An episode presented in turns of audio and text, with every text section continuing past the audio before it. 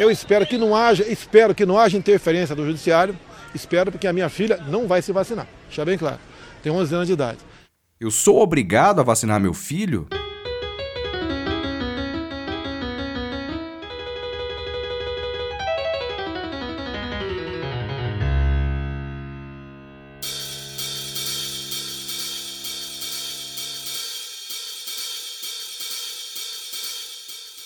Seja bem-vindo ao podcast Me Tira uma Dúvida. Eu sou Igor Miranda Pereira, advogado, e aqui os seus problemas. Sabe aquela dúvida que está tirando teu sono? Aquele problema que está te causando aquela dorzinha de cabeça incômoda? Pois é, aqui esse seu problema, essa tua dúvida, se transforma em conteúdo jurídico informativo. E quem lhes oferece esta audição do seu podcast Me Tira uma Dúvida é ele, que é bonito, engraçado, romântico e que não vai te decepcionar. Que tal dar um match no novo livro de crônicas da escritora Rihanna Reis, Amores em Tempos de Arroba, onde comédia, drama e romance se misturam? Para mais informações, acesse o perfil no Instagram, rihanna.reis. Disponível a partir do dia 19 de fevereiro de 2022. Ler é uma arte. Leia um livro.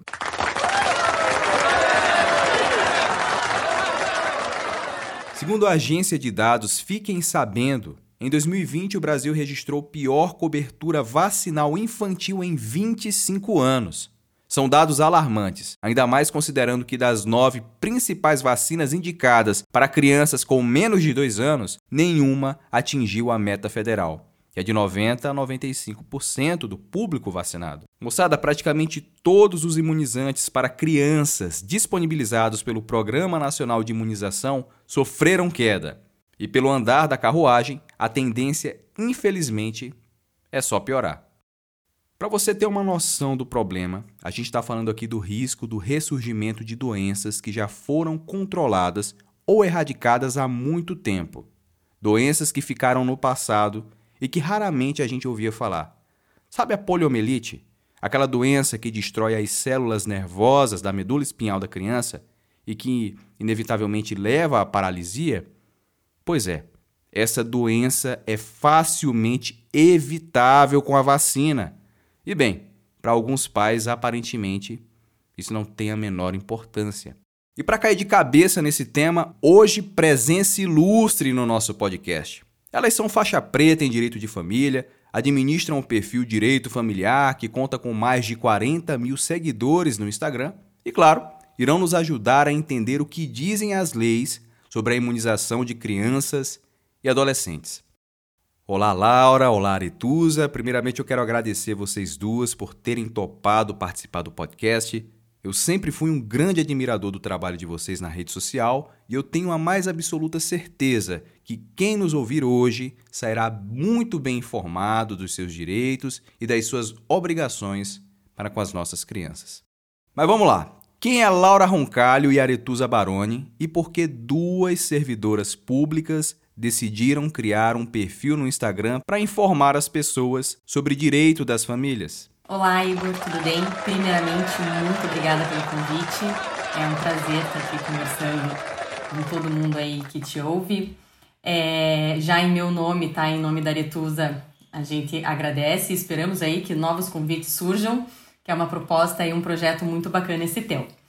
Então vamos lá. É Laura e Eretusa, né? As pessoas aqui por trás do direito familiar.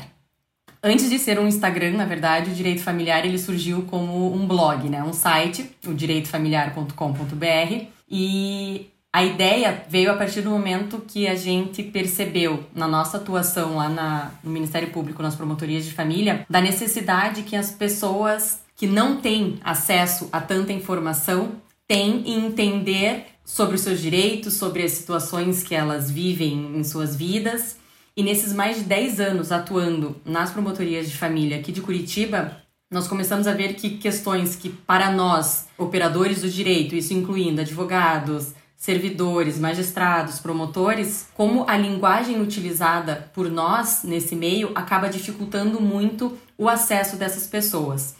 E as dúvidas, às vezes, de expressões simples como citação, procuração, que para os operadores são coisas óbvias, para essas outras pessoas nem tanto. E quando a gente fala dessas outras pessoas, nós não estamos falando de pessoas assim que não tiveram um ensino básico, nada. A gente está mesmo falando de qualquer pessoa que não tenha essa formação jurídica. Tá? Então a ideia foi isso, foi de tornar o direito de família e sucessões uma área mais acessível, tá? Que todos que leiam o artigo ou que é, estejam lidando com o processo consigam compreender a situação que estão vivenciando. Pessoal, esse debate sobre a recusa de alguns pais em vacinar os filhos não é nova. E recentemente essa discussão reacendeu. Vocês sabem bem o porquê, né? Com a aprovação do imunizante contra a Covid-19 para crianças, alguns pais têm se perguntado se eles realmente são obrigados a vacinar os filhos. O que diz a nossa legislação sobre a vacina para crianças? Essa vacinação é obrigatória? Bom, se a gente for parar para pensar um pouquinho, né, o quanto os pais questionam as demais vacinas, sarampo, rubéola, é, hepatite, como todo o Covid trouxe todo um, um debate bem acalorado, veio essa questão da obrigatoriedade da vacina. Na legislação não tem nada específico escrito. É obrigatório vacinar o filho contra é, até 5 anos com a vacina X, Y e Z. O que, que acontece? O nosso Estatuto da Criança e do Adolescente, o ECA, ele tem um artigo, que é o artigo 14, um parágrafo 1 e ele diz que é obrigatória a vacinação das crianças nos casos recomendados pelas autoridades sanitárias. São aqueles casos, né, aquelas vacinas que estão previstas no PNI. O que é o PNI? É o Programa Nacional de Imunização. Muita gente agora está ouvindo falar disso e muita gente deve estar tá indo pesquisar. Até no site do Ministério da Saúde tem um quadro lá com o Programa Nacional de, de Vacinação consta bem certinho todas as vacinas e em que período da vida de cada criança e adolescente deve, devem ser tomadas. Portanto, né, se não tem nenhuma justificativa, né, nenhuma recusa justificável para essa tomada de vacina, vamos dizer assim, é, que não tem algum fundamento científico para isso, as crianças e os adolescentes elas devem sim tá, ser vacinadas conforme esse calendário do Programa Nacional de Imunização tem algumas, não sei, mas talvez tem em torno de umas 18 a 20 vacinas ali que são tidas como essenciais. Se essa vacinação não ocorrer, as instituições de ensino, médicos, familiares ou conhecidos tá? Das crianças, dos adolescentes, isso pode ser um vizinho, pode ser um tio. É, eles podem informar essa situação ao Ministério Público ou ao Conselho Tutelar e vão, vão, vão, vão informar isso porque eles estarão diante né, de um caso de que a saúde dessa criança pode vir a estar sendo negligenciada. A gente diz que é uma obrigatoriedade meio que mascarada. Tá? Porque por mais que a legislação não diga você é obrigado a vacinar até os 5 meses de vida com a vacina X, quando você quiser colocar o teu filho numa escola, tanto particular quanto pública, essas instituições vão pedir, pelo menos aqui no Paraná tem, tá uma lei que prevê isso como requisito obrigatório para matrícula de filho, tanto em rede pública quanto em rede privada, da apresentação dessa carteira de vacinação. Isso também ocorria, inclusive, no programa Bolsa Família. Então, é exigido. Então, de certa forma, é uma obrigatoriedade respons né, com, baseada na responsabilidade social coletiva. Então, a gente entende como uma obrigatoriedade, mas uma obrigatoriedade baseada nessa responsabilidade coletiva e que, de certa forma, se você não vacinar o seu filho, você vai encontrar alguns impedimentos na vida aí. Você tem gostado do trabalho informativo que é feito nesse podcast? Ele tem te ajudado? Para apoiar é muito fácil. Basta seguir o Me Uma Dúvida no seu tocador de podcast favorito.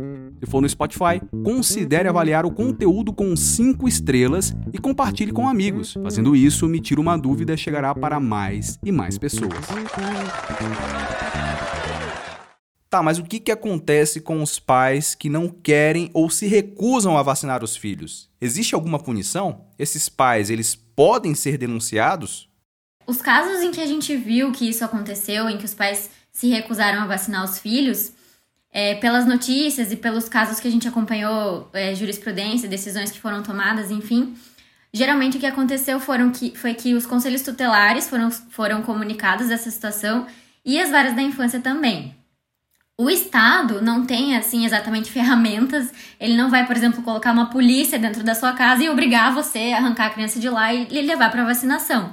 Mas existem algumas punições que não chegam a ser, sabe, em relação a como se fosse como se tivesse sido cometido um crime, mas existem medidas de sanção que podem ser aplicadas, por exemplo, multa ou advertências, ou até eventualmente não conseguir matricular na escola, por exemplo, como a Laura falou, porque se entende que é um exercício do poder familiar de uma forma inadequada. De certa forma, você está colocando a saúde da criança em risco. Não chega a haver uma denúncia como aconteceria se fosse um crime praticado ou se fosse uma situação de risco mais concreta e mais grave. Essas medidas são uma forma de incentivo, mas elas também são de alguma forma uma sanção, né? Tem gente que a gente já viu alguns comentários assim, tipo, ah, nossa, eu vou perder o poder familiar, vou perder a guarda do meu filho. Isso a gente acha que é uma afirmação meio arriscada de se fazer, porque os casos de perda, destituição do poder familiar, eles são previstos em lei, tem hipóteses legais nas quais isso pode acontecer, mas geralmente são para casos bem mais extremos. Uma denúncia, um, eventualmente uma denúncia de maus tratos, isso pode acontecer, mas teria que ser analisado todo um contexto da criança. Só o fato de não levar para vacinação não chega a ser uma punição tão severa, mas o, o Estado precisa procurar meios para garantir que os pais vão atrás dessa vacina por essa responsabilidade coletiva mesmo. Pessoal, tecla SAP para o nosso ouvinte que é curioso. O que quer dizer poder familiar?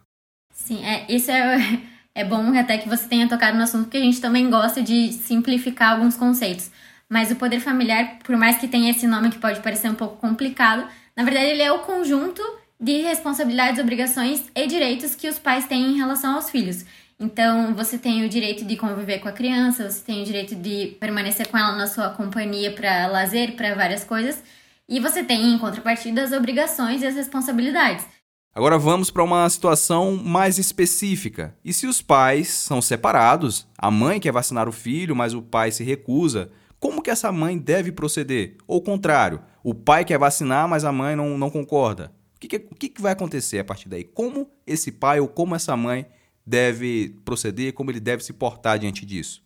Bom, essa é uma situação que muitas pessoas às vezes devem se questionar e falar: nossa, mas como assim um quer deixar tomar vacina e o outro não quer?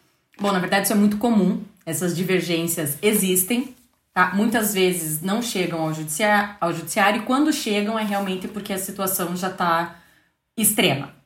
Tá? É uma situação muito chata, porque a gente presume que os pais deveriam ter o mínimo consenso em relação a isso, né? Afinal, geraram uma vida, colocaram ali uma criança no mundo. Então, quando isso não acontece e eles não conseguem realmente resolver através da conversa e nem com a intermediação, às vezes, de médicos, né? Porque muitos procuram ajuda médica para tentar convencer o outro, psicólogos, às vezes até advogado. Então, a solução mesmo acaba sendo recorrer às autoridades. Então, alguns pais acabam recorrendo ao conselho tutelar para verificar, né, se eles conseguem intermediar, se conseguem conversar de uma maneira mais assertiva, né, falando sobre as consequências. Muitos vão tentar primeiro através de algum médico Assim, ah, vamos lá, vamos no consultório, vamos ver o que o médico tem a dizer. Outros vão falar assim, não, vamos direto no conselho tutelar e já faz um comunicado. Ó, oh, não tô conseguindo vacinar meu filho porque a mãe não deixa de jeito nenhum. O próprio conselho tutelar pode acabar tentando é, agir né, nesse sentido de entrar em contato com, com essa família, não sendo possível.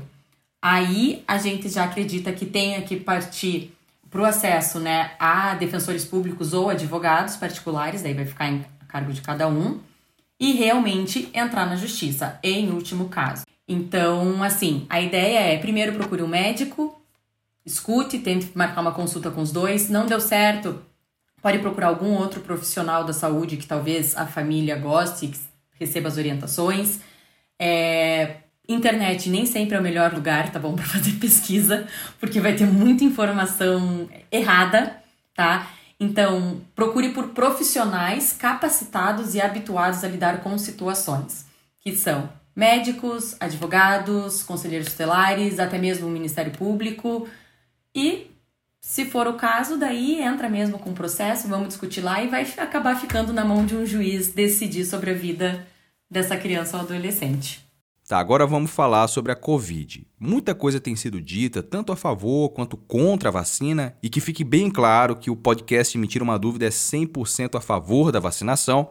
Só que um dos argumentos dos pais que se recusam a vacinar os filhos é de que a vacina ainda não foi incluída no PNI, o Programa Nacional de Imunizações, e, portanto, eles não são obrigados a vacinar os filhos. Esse argumento, ele tem fundamento ou é papo furado? É, como a gente já falou aqui bastante do PNI, ele é o programa que contém as vacinas obrigatórias para as crianças. O que a gente precisa lembrar é que esse programa existe desde 1977 e ele vem sendo atualizado no decorrer dos anos.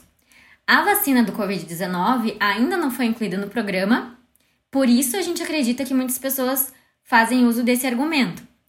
E ele é válido, assim, em certa medida.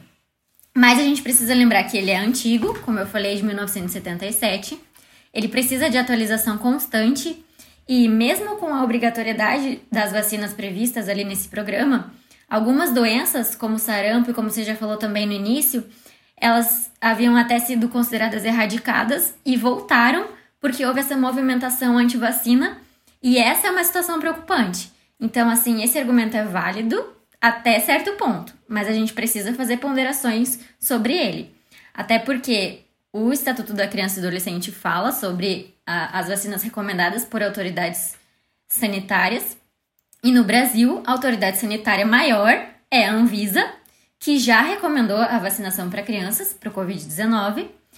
E recentemente também teve uma decisão do STF, Superior Tribunal Federal, que já considerou constitucional a obrigatoriedade dessa imunização contra o Covid, porque mesmo que ela não esteja nesse momento prevista no programa de imunização, existe a obrigatoriedade que pode ser imposta por alguma outra lei ou por determinação até mesmo dos estados e municípios, com base no consenso médico-científico. Então, se os médicos, se a Anvisa se tem vários outros elementos já dizendo que essa vacinação é positiva, então a gente acha que esse argumento de que ela não consta no PNI acaba, de certa forma, caindo por terra. O Estado não vai bater na casa de cada cidadão, arrancar a criança dali e levar ela à força no postinho para ser vacinada.